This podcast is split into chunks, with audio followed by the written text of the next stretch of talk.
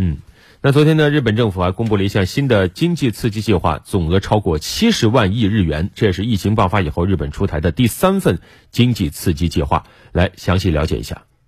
那么，日本今天公布的这项经济刺激计划的总规模呢，达到七十三万六千亿日元，约合人民币四万六千亿元。其中的四十万亿日元，也就是一半以上呢，是来自日本政府的财政支出。日本首相菅义伟表示呢，这项新的经济刺激计划呢，将有助于恢复经济，并且实现新的增长突破。那么，如果加上今年早些时候的两份刺激计划呢？疫情爆发以来，日本出台的相关经济对策总额折合人民币十九万亿元，相当于日本国内生产总值的百分之五十五。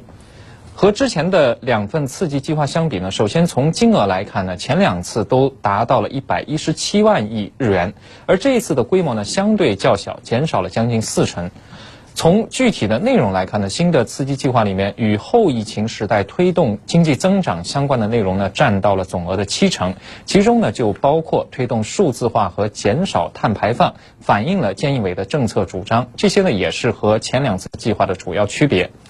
不过呢，大规模的经济刺激计划呢，也使得日本的财政状况严重恶化。根据报道呢，日本2020年度新发国债总额将首次超过100万亿日元，相当于人民币6万3千亿元以上。那么这一金额呢，是原先计划的三倍多，而且比全球金融危机之后2009年创下的最高发债额呢，多出了一倍，